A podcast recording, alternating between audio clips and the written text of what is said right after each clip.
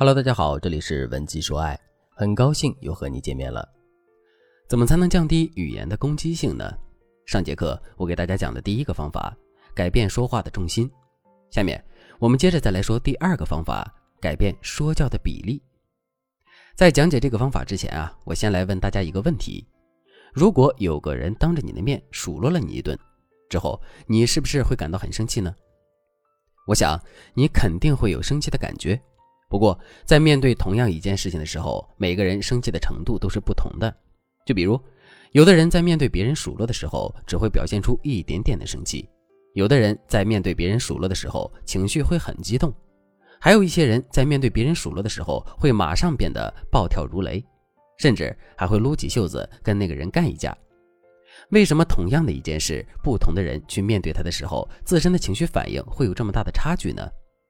其实，从根源上来说，这是因为啊，我们每个人对这件事情看重的程度都是不同的。另外，同一个人对不同事情的看重程度也会不同，所以我们在面对不同事情的时候，情绪反应也会不同。举个例子来说，你是一个体型很胖、身材不够好的人，并且你也非常在意自己的这个特点，那么当别人在你面前数落你是个胖子的时候，你肯定会瞬间变得暴跳如雷的。可是，如果你虽然体型很胖，身材不够好，可是你心态乐观，并不十分在意这个特点呢？这个时候，你的心里虽然也会生气，但你绝对不会暴跳如雷。如果说的更专业一点，我们可以把这个称之为耐受度的不同。关于耐受度的概念，我再来给大家举一个现实生活中的例子。在现实生活中，有的人很不喜欢吃甜的，所以他们在喝粥的时候一点糖都不会放。可是呢，这些人又喜欢吃咸的，所以我们在炒菜的时候多放一点盐，他们会觉得无所谓。我们怎么才能做出一份让这个人吃得很满意的饭菜呢？很简单，我们要根据他的口味调整我们食材和调料的配比。只有当每一份食材和调料都在对方承受范围之内的时候，我们才会收到这个人的好评。如果你对自己的男朋友或者老公不太了解，不知道他对一些事情的耐受度是怎样的话，你可以添加微信文姬八零，文姬的全拼八零，来获取专业的指导。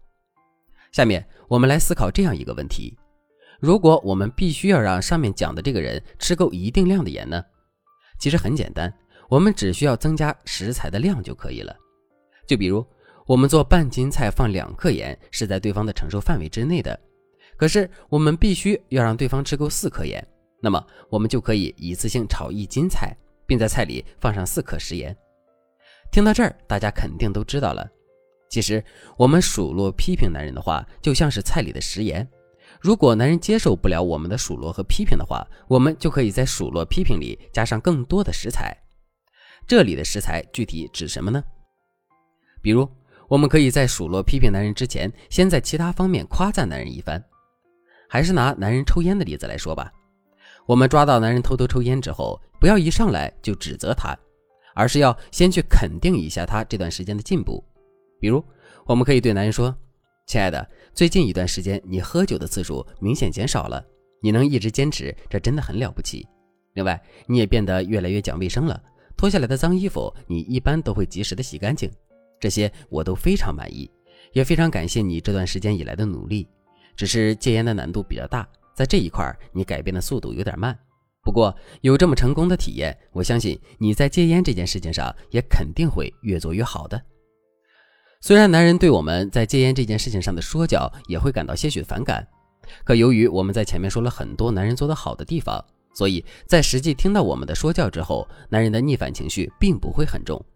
这导致的结果就是我们的说教更容易能起到预期的效果。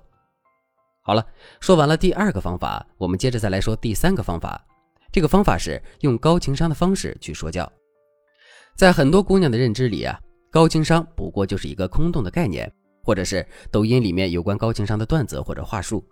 但其实这些投机取巧的语言表达根本就不是高情商。真正的高情商内核只有一个，那就是让别人感到舒服。怎么做才能让别人感到舒服呢？这并不意味着我们要一直去说别人的好话，就比如一个天天在公司里拍领导马屁，在公司外面也不分场合拍领导马屁的人，未必会让领导觉得舒服。事实上，这种虚假且过量的马屁还可能会让领导觉得浮夸不真诚。如果我们在公众场合各种拍领导马屁的话，领导甚至还会觉得脸红和尴尬。既然让别人感觉到舒服，并不等同于说别人的好话，那么我们在数落别人的时候，其实也可以让对方觉得舒服的。关于这一点，我来给大家举个最简单的例子：你这个人办事还挺周到的，要是情商再高一点就更好了。听到这句话之后，我们的心里肯定会觉得不舒服。同样的一个意思，我们可以换个方式表达出来，比如我们可以对对方说：“虽然你的口才不是特别出众。”但是你办起事来真的很周到，你看，我们把情商低弱化成了表达不出众，同时把表达不出众这个特点前置了，这就在淡化对男人说教的基础上，强调了对方办事周到的特点，这就是低情商表达和高情商表达之间的区别。再拿男人爱抽烟的毛病来说，低情商的表达是：你怎么又抽烟了？这个坏习惯什么时候能改掉？高情商的表达是：亲爱的。你最近一段时间偷偷抽烟的次数明显减少了，继续加油哦！我相信你肯定能把烟瘾戒掉的。我们这么一说，男人首先就会知道我们对他偷偷抽烟的事情了如指掌，所以之后他肯定会更加认真的去对待这件事的。